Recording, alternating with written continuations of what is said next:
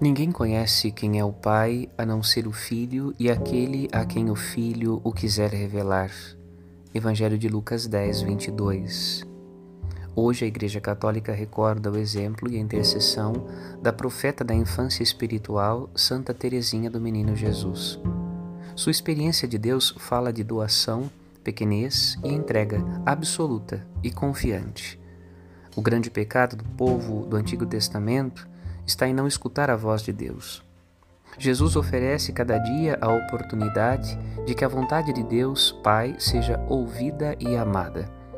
Nesta escuta está o perdão, a paz e a salvação. Como Santa Teresinha, pedimos a docilidade à voz de Deus e a confiança em Sua palavra que nunca nos desampara. Meditemos. Padre Rodolfo.